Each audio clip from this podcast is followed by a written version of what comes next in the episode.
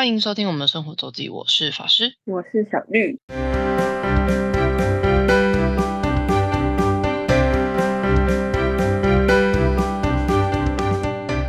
到了每周分享生活的时间啦。没错，那这周呢，我也我也不知道为什么，就是我的硕士班同学最近就是旅居海外的人们最近都在台湾，就是，这么一个刚好，我终于快要收集完我的所有同学，剩下一个在荷兰，那可能就是他就不是他回来，是我去了。对。哎、很酷哎。然后你你硕班的同学都是飞来飞去的那种，嗯，一个一个家居美国，一个在荷兰，嗯。然后一个在法国念，他刚就是博士刚毕业，嗯。然后要继续念，要继续当就是留在那边做博后，然后回来弄文件，然后一个一个一个在台湾啦，啊他在高雄。嗯嗯嗯，就。是都不在台北，就是这么的嗯，我们也就五个人，然后五个人都不在同一个城市里。很厉害，对，但也就也归功于我们的硕士班本来就比较 special，没错，没错。呃，所以我那个美国回来，就是嫁去美国的同学，就是他这次回来就排去听，他就是想去看那个百灵果周二秀、周二夜。哦，我就有看到哦，对，所以我就又久违，我应该是第二次去而已。对，就上一次已经是可能半年前了吧。你们的喜好是不是都很相近啊？也没有啊，我另外一个同学完全没有在听百灵果。哦，他完全只是因为呃我们要约这一天，然后所以他来，然后顺便听，就是他完全、嗯。反而反而是我那时候在跟他聊的时候，是他女朋友不在，比较常听 podcast，他自己是没有没有在听 podcast，、哦对。原来。对，然后我觉得这，我觉得这是现场很赞，但我觉得百灵果周夜就是现场，就是你要看你遇到的来宾，嗯，对啊，这次的是，就他们就是会基本上都会找那个礼拜就是首播要要首播的来访的来宾，如果可以来的话，那这次的是宜城。然后其实我去之前跟去的当下，我其实都从头到尾不认识这个人。嗯对，但是据说，就我同学说，他有看过他的那首《分手歌》，一个叫嗯，有点像音，他是所谓音乐喜剧吧。他就是，我觉得他的那个表演其实蛮酷的，就是他用可能用歌曲去自己写歌，或是用旧就是已经比较知名的歌曲去改编那个词，然后做一个嗯段，然后就是一可能两可能半首歌就是一一个小段子这样。我觉得这个形式蛮有趣的，呃呃，我而且我就是第一次知道这种形式的喜剧这样。嗯，那分分手歌最近好像蛮红的，就是 reels 就是观看数破百万的样子，据说。哦对，但我我还是从头我就是从头到尾不知道他是谁，但因为他所以所以代表来访的来宾本身就是喜剧演员，这样 stand up comedy，所以那个现场的效果就会好很多。可能也对比我上一次，我上一次去刚好就是曹新成，就是嗯联电的创办人联电。哦哦，对好对，然后那时候就是他，他就是呃，他原本从新加坡，然后移民，原本已经移民去新加坡，然后决定回台湾，然后就要做全民国防的的时候，所以那就是一个呃大佬大佬级，我觉得那个 type 就不太一样，当然那个内容就会不太一样。但 anyway，就是宜城这一这一次现场真的是我觉得很失控，就是比百比凯莉还失控的一位。竟然，对我好像是有滑到一点点，对，然后他好像是去年原本要跟黄子交有合作，就是可能要嗯。签给他，但最后他们就是有一个试用期，觉得觉得不太适合，所以就没有签。嗯。但但就是被被误解的样子，反正 anyway 就是跟黄子佼有相关，然后而且就在就是他们通常是周二夜，就是他们周二会上那一集那个专访，然后是同时首播，但他那之前可能嗯。IG 会放一些那个预告，然后结结果嗯。他们预告好像剪的，就是因为预告就是要剪的，当然大家有吸引力嘛，所以对就是比较会容易有那个就是这种下标吸眼球的这种情况，然后就好像就讲讲的比较、令人误解，结果黄子佼好像就传了讯息给百灵果跟 跟宜晨，对，就觉得他们误解了什么，然后这样子会导致观众的误解，就是而且那就是在表演前没多久的事情，所以他们就是嗯。很 real 的在处理这件事情，在刚开始的时候，嗯。而且呃那个 Ken 好像很不爽，反正 anyway 就是我我真的很久没有看到这么 real，然后那么而且就是现场这么失控，就是你会你会觉得他们真的是，甚至甚至凯莉直接跟她老公说，就是就跟就跟她老公说，如果黄子佼在回什么，请他再就是因为他们要他们要上台嘛，所以就没办法看，没办法回手机，这样。就是这么的及时性的事情，就是那天 气氛整个很有趣，对，蛮好蛮好玩的，对，嗯。不过百灵果周一就是准时的一个小时，基本上就是九点到十点左右，不会通看起来是不太会抵的。我两次去就是，就算你你觉得好像可以其实再继续下去，可是他们十点就会先结束，对，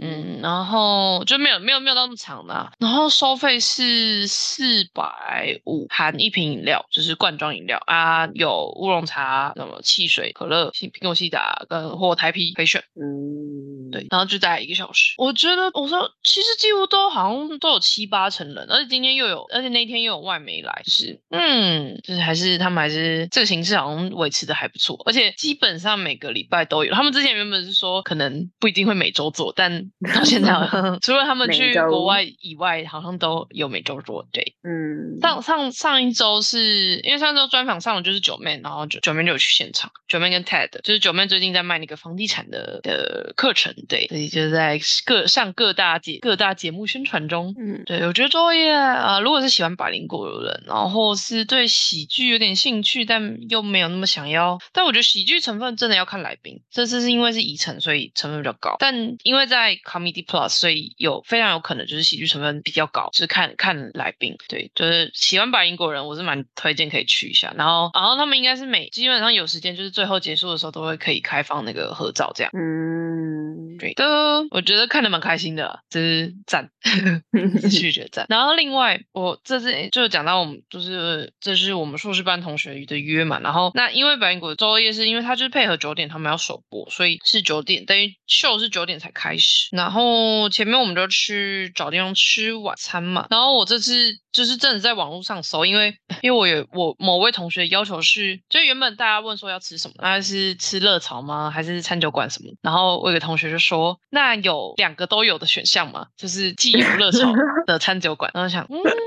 好像也没有，好像也是有这个机会，好像不是没有，对对对对，不是没有。像那个呃，我同有一个同另外一个同学们常去的渣男，就是台式的匕首，但他的东西就是比较小吃类，面食啊、卤味。然后我就想说，嗯，这个这个要求感觉是，我就找了一个中式的餐酒馆，就是中菜，嗯，就是有点像他的泰餐，泰餐就有点像吃合菜类的，或是也有川川菜，又有点辣的，然后也有凉凉的，就是就是一个。中餐馆的感觉，但它它是 B 所，它叫影视餐酒馆，那个隐藏的隐身的隐就是影视，那个市农工厂市。然后它其实蛮多店，我记得它好像有三四间店。然后我们去的是那个国父纪念馆店，国父纪念馆的旁边，二号出口出来三分钟吧，三三五分钟，就是一个，我就查了，就是随便线上查，然后觉得评价不错，然后我就订，然后去了。我们出乎意料，我觉得好吃，而且就餐而言，其实分量蛮多的，是一个是一个。就是正常合菜的量，因为正常餐酒馆的餐通常量比较少，嗯，是然后所以就同样，它可能跟外面价格差不多，甚至再高一点，可是量比较少。可没有，影视这里的量是我觉得是正常合菜量，甚至还更多。然后价格是差不多，比所价格没错。可是我觉得我们四个人点了总共七样东西，可是有一个是银丝卷，然后有一个是煎饼，所以总共是五样菜，然后里面还含一个青菜，吃超饱，饱到一个炸掉，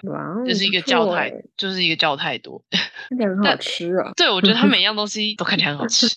对啊，天哪！而且那个价格，也就是就是就真的是餐酒馆价格啦，的确。可是它的东分量没有少，我觉得非常适合。就是你又想吃餐，然后又想有有要想喝调酒类的话，可以去。不过它的酒也是偏有一点价，但就是台北市的价格。但它的精致度可能就没有真的到像呃传呃调酒吧的程度。可是我觉得也是好喝的，然后选择也还不少。就是而且这样的话。就是不喝酒，喝酒的人都都可以吃的状态。它有个山海味蒸蛋，看起来很厉害。我觉得这次吃，我觉得都蛮厉害的。呃，我们有吃一个那个呃咸蛋的叫什么的一个鸡软骨吧，黄金鸡鲜黄金鸡软骨还是什么的，就是一个用咸蛋的鸡鸡软骨，我记得是鸡软骨还是鸡块，那个好吃。然后水煮牛也还不错，没有到，而且它的辣是熟的。还有银丝卷也还不错。然后。我觉得这次吃的没有什么雷的，而且它的青菜分量也蛮大一份，就是就它的分量真的蛮多的，就是出乎意料，就是你你觉你会甚至觉得你在外面和菜店，你可能都不会预估有这么这么多就是误打误撞的一间好吃的好吃的店。不过它的低消蛮高，它的低消是八百，嗯，但你如果有点酒，其实随便都超过。哦，也是啊，对酒跟吃应该就会超过。酒跟吃的加起来肯定是超过，对。嗯，你就是吃正餐，所以我觉得这也是适合你可能七八点没有晚餐情况下，又想要吃又想要吃一点有有饱的东西的话，或是或是就是你认真的要吃饭的话，这里超级适合。很赞。我觉得很赞，真的是好吃好吃，就是好久没有吃这种在，然后你又觉得我我就有觉得就餐的餐点而言，CP 值应该还算有，嗯，就当然没有到特别便宜，这是绝对不是便宜的地方，但我觉得这个这个价位多再多一点人，我觉得会更舒服。我觉得我们那天有点点太多，就是太想吃的东西太多了，点一点嗯，怎么那么多到了？意外，影视餐酒馆我觉得蛮推的，我我就是它是我会考虑回访的地方。嗯，嗯嗯，可以可以考虑回访，就是没错，就是就是刚好在那个百灵国前周二夜前我们去吃的地方，大概就是最近就是这个吧。最近还有干嘛吗？嗯，好像没有没有什么活动了，嗯生活的部分对吧？好的，嗯，那我们要继续连载系列的部分。连载不完哦。连 载不完，我真第一连载不完，我还有一趟还没讲，我现在才叫正要收尾。我嗯我看我今天能不能讲完那个这个关西关东大众走这一部分。好，好我们上次讲到那个我们要去河口湖了，我们要从山岛就直接坐客运去河口湖。那因为我们就是想，我就想说要坐第一班的客运，所以我才就住在山岛附近。第一班客运我们那时候应该是七点五十吧，就蛮早的，所以你其实真的蛮早就到河口湖，应该是十点到就到了。然后其实很多很多人去河口湖，有有人甚至只排一天，或是或是住一晚上都有。但所以那时候去的时候人还没有很多，我后来去车站的时候人超级多的，好可怕，就是是是很多人。我们到的时候大概九九可能是九点多十点前吧，那时候河口湖车站还没有到很多人，然后我们就坐，我们先去先去饭店放行李，然后再就是我同学在跑行程，那我那天就有上班，所以我就留在饭店。然后要跟大家推荐这间饭店，我觉得 CP 值很高，就是如果你没有很多预算住在湖河口湖的湖景啊、湖边的话，我觉得这间蛮推的，叫那个 Loot Inn 的河口湖店。Loot Inn 是就是日本的，也是商务连锁饭店。那但是它我觉得啦，我觉得它比什么东恒印啊，或是其他的再高再高一点点，会房间稍微再大一点点，然后价格也会稍稍稍稍高，但有些地方就是在蛮多偏向我我发现只有 Loot In，反而你你不会看到东恒印或是在其他的连锁 APA 或是其他商务旅馆，反正就是反正日本就有几大个系统啊，Loot In 其实我觉得全日本也有两两百间左右吧，所以就是你可以知道它那个分店量是很高。然后这里的话，它是在靠近富士是引景那一侧，但我们这次没有花钱住湖景房，我们就就是面对的是山景，就是那个路路边啦。其实，可是如果你走出来就是河口湖，然后你那时候就你走出来就可以看到富士山。如果如果天气好的话，只是这里的富士山是会有稍微被遮挡住，但你如果沿着湖畔就是慢慢散步的话，就是可以一样是可以一大早排到富士那个逆富士的地方，就是富士引景那边，大概走路十五分钟吧，十到十。十分钟也应该十到十五分钟，但你如果没有那么追求的话，其实你你饭店走出去马上就就可以看到。我甚至在大厅 lobby，我那天在 lobby 上班的时候，我从 lobby 的那个那个落地窗就一样可以看得到富士山。我们运气很好，我们去了那我们住两个晚上，等于待三天，基本上三天都有看得到山。然后前两天是基本上毫无遮挡，然后第三天有一点云，可是就是早上都都还看得到，就是运气很好，看得到富士山。就是富呃以富士五湖、河口湖这边来讲的话，其实就是说要看富士山的话，最好的比较容易看到的其实是冬季，因为冬季相对的天气比较稳定，就是是比较推荐冬季，而且而且有雪的富士山跟有有戴好帽的富士山跟几乎要没有帽子的富士山的那个美丽程度是不一样的。嗯哼，对你如果夏季去，可能会有一点；你如果是夏季的初期或是夏季的末期，可能会有点雪，可是跟跟冬季的那个那个感觉就是不太一样。这样嗯，对，那卢觉觉得没，我觉得录音还不错。那录音我们诶，我们这次哦，我们订的那个价格是有附早餐，那早餐也还不错吃。然后早餐一样，你可以看到，就你如果选靠窗的话，就可以坐坐在靠窗的地方的话，就可以看得到湖，看得到山。然后就是残念的是，我这次去河口湖就是我最忙的时候，所以我依然在富士五湖还是只待了河口，因为我们就住在河口。富士五湖还有西湖、山中湖，呃，什么金镜湖跟。什么本溪湖吧，反正我都没去过，还是都没去到。对，还是就是待在河口湖，然后有去，我有去了一下大石公园。大石公园呢，就是小绿的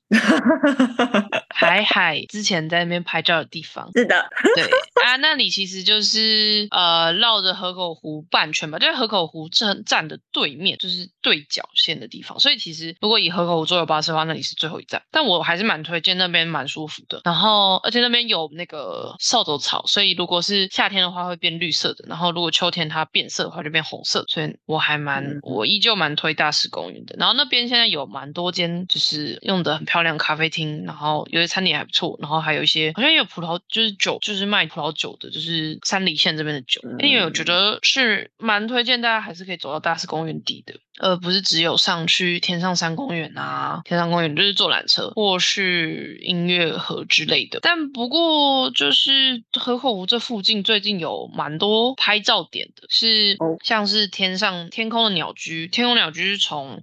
诶是河口湖这一侧，然后要看你要坐车、开车或是走路爬一个半山腰上去。然后也有新仓山浅间神社，最近也很红，因为它有那个五重塔跟樱花。然后下吉田的街道，然后拍富士山，最近就是我觉得是这几年才突然这些景点突然就是变得很台湾人很很熟知。就是你去新仓山，我我我自己没有去，我同学有去，然后我学姐有去，满满的都是台湾人，全部都排队的台湾人。然后，但是你要你要做好心理准备，新仓山是你可能要排，你要拍五重塔加山的话，你甚至可能要排半小时以上，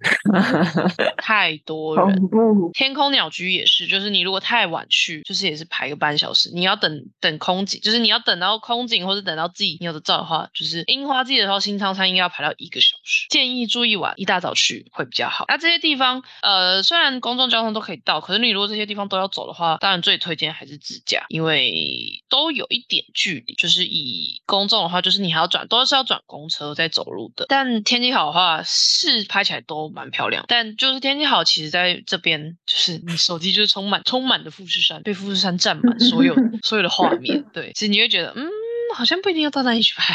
之类的感觉，但因为它会有一些它的地标物啦，所以就特别在这些，像是我记得西湖吧，西湖也有类似茅那个鹅掌村的茅草茅草建的建筑留着，所以那边也是会有人去拍。你上次讲的大势山也很有名哦，大势山缆车，嗯，它是你的名字的那个取景地。你的名字的取景地很多，你的名字取景地最最多应该其实在岐岐阜县哦，大势山有到那个山。有啊，大势山有啦，有，嗯，对，很很魔幻的一一幕，没有很魔幻一幕，应该是周访湖啊，嗯，应该说我记得有，应该说就是有点类似那个环境，可是到底背就依据什么，好像没有一个具体，哦，好像是这样。我记得魔幻时刻那个叫什么，就是黄昏的那个时刻是比较多人说是周访吧，在长野，嗯，因为我去过周访，对，大势山的确大势山也是有名的，没错，河口湖。富士山，对我依旧还是只有停留在河口，然后我就原本那一天呃第三天我原本是有休假，然后要逛逛的，但我后来因为呃我之我们之后就去了东就回东京，然后从东京回去，然后东京最近有一个非常红的新的那个高楼景点，然后我我之前没有先查，我就发现那门票超难超爆难买，然后所以最后临时是有人转售，就是西布亚 sky 的门票，所以就卡在第我第三天可以休假的时候的下午，所以变成变成我一定要提早。回东京才才能赶上那个票的时间，所以我就变成我早上只去了一个点，没错。所以呢，就是为了 c b s Sky，就是涉谷的新地标，这是一个呃，也是一个高楼，但我不知道它几层，我已经我有点忘了。但它比较嗯特别吗？就是它的顶楼是它的，它还是有围墙，可是是玻玻璃的围起来，然后大概只有到在你的腰吧，所以你你有一些地方是不会有遮挡的，可以拍到。整个外面的空景就是夜景，或是就是高空的 view。它是疫情下疫情之下开放，就是开始营对外营业，所以超多人都还没去过，所以人爆多。你如果想要就是黄昏，它是全预约制，如果是想要看夕阳然后夜景的话，请一个月前预约，不然你很可能就订不到票。然后当天的票很可能会卖完。我去的时候下午我去问一下两三点的时候吧，就当天就已经没有票，就是 sold out，就是全部都是预约制，就是很夸张，非常非常非常多人。但我觉得那里真的真的是不错。就是我是可以待两个小时、两三个小时在那边看景的，因为它刚好在那个羽田机场的航道附近，然后你就会发现羽田机场多么的忙碌，就是一架一架的飞机来，就是大概三五分钟就会一架经过你，三五分钟你眼前就会经过 一间一架飞机这样。就是如果你是面对那个航道那面对羽田机场那一侧的话，然后另外一侧就是你要看夕阳啊，然后天气好的话也是看得到富士山啊，然后或是看晴空塔跟那个东京铁塔啊，因为它因为因为你你不在那里的话，你才可以看到。不不过它离这两个塔都稍微有点距离，所以最喜欢拍晴空塔和东京塔、东京铁塔的人来讲，这里不会是最好拍塔的地方。但但你可以同时有这两个，这两个在同一同一面，嗯，对。然后大家就会用那个各式各样的那个，因为它就是一个正方四方的那个建筑嘛，那就会大家就会在转角拍啊，转角你就有一种后面就有透视感，就是你是站在这个东京都之上的感觉。但每一个转角都在排队，从早上排到晚上。都在排队，太可怕了。没错，就是你你随便要一个角，至少要排个十十十分钟、十五分钟吧。还那可能还是最可能后面最没有 view 的地方。嗯，就是这么的热门。西比亚 sky，呃，我去的时候，我去的时候是星期五，嗯，还不是六日哦，就已经这么可怕了。对，所以请做好完心理准备，新不亚 sky 一定要做好功课，然后多留点时间。如果喜欢拍景的人，但是如果不喜没有对那个 view，就是或是长有些长辈啊，就是看夜景啊，夜景就这样啊，就是东京就是房子就这样的话，那就不要花钱来 Sky 好。新宿的东京都厅免费的，虽然它其实就是它它其实存在很久了，就是就是广为人知，然后也不是什么新景点，但我还是觉得它那里不错，但而且那里不用钱，一样可以看到蛮棒的夜景。所以如果没有预算花那笔钱的话，去东京都厅就好了。因为 Sky 我记得也是要个两千多块日币吧，所以也是要个五六百块。五百五百块吧，五百块的门票上去，值不值得真的是很看人的。Mm. 就是喜不 sky 的话，现在攻略应该很多，大家可以就是去去布洛格找，因为而且就是反正大家最近才去才能去嘛，所以都是最新的资讯可以参考那边。好的，但东京都哈，我都在见人。其实我除了一天去，我们待四个晚上，我一天去呃日光，然后一天去月后汤泽滑雪，然后一天就去了喜不 sky，然后还有一天就去了去野餐。但野餐之前，我们去了一个商店街，我就是我我们我日本朋友带我去，叫五藏小山。的车，五山小山站前的一个商店街，五藏就是那个呃。呃，火箭队那个五藏，然后小山就是小小的山，就是山脉的山。我觉得这里的商店街真的很好逛，然后也不会太多人，然后应有尽有。你要有药妆，你要吃的，你要书店，你要超市，你要呃，然后餐厅也是各式各样都有，有有日式，有西式，有点心，有呃烧烤，有什么？这里真的是一个很好逛的商店街，而且东西比东京都都心里面应该有再便宜一点点，然后人不会太多。然后离东京都其实它其实离都心也很近，就是多再多转，就是离开三手线再坐一站。我真心蛮推荐，就是你要感受日本当地人生活啊，五藏小山商店街大推，真的是很舒服的一个地方，然后很很你非常有日本人生活的地的感生活感的地方，就是可以推荐给大家。尤其是下雨天的话，这也可以当雨天备案之一。就是如果如果你不是百货公司派的话，你是喜欢逛那种日本的的，不管是超市那种店家的话，非常推荐五藏小山。可以可以来这边逛街，然后那东西的贵，就是都是可能吃的啊，或是小吃，或是呃也有水果摊啊，然后超市类的，就是我除了哪里啊，潮鸭，我觉得有点类似潮鸭，有点类似我们，你记得我们上次去东京最后一天逛那个都电荒川线，最后我们有在一个商店街里面嘛，有点类似那个，反正类似荒川线那个那附近的商店街那种感觉，就是，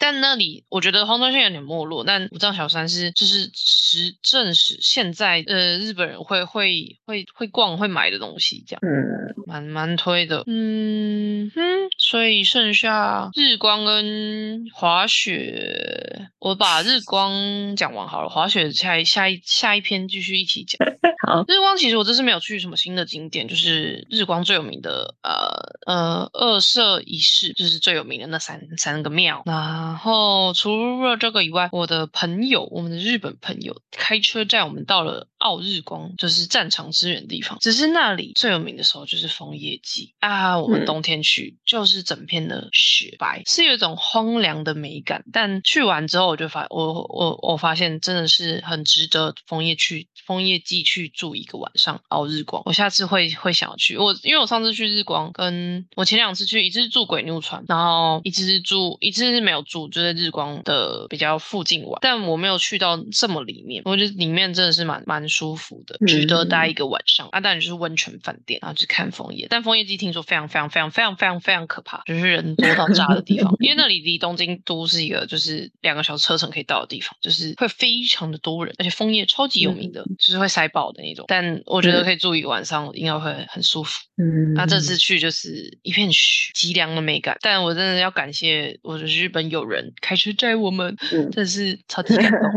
真不然我们可能没有，我们不可能坐坐车的话，因为那太麻烦，而且冬天车班很少，然后公车又超贵。嗯所以本来是没有打算这么进去的。奥日光就是大家可以推，因为有人去避暑啦，就是夏天去避暑也是不错的选择。但枫叶季是最最热门的时候，樱花好像嗯不太有，应该是枫叶季最最最红。对，终于我们要把东京讲完了，因为我东京都没有去哪里耶。东京在吃饭，吃饭，吃饭再吃饭。好啦，最后的月后汤泽滑雪篇刚好可以接着下一趟旅程的滑雪篇。我们下一集就是日本滑雪篇，跟大家讲一下要多少钱，跟可以去哪里，然后大概是什么时候。好哟，还有，那今天分享就到这了，好的，感谢大家收听，我是法师，我是小玉，大家再见，拜拜。拜拜。如果想要看看我们在生活周记所提到的内容、照片等，欢迎追踪生活周记的 Instagram 跟 Facebook 粉丝专业哦。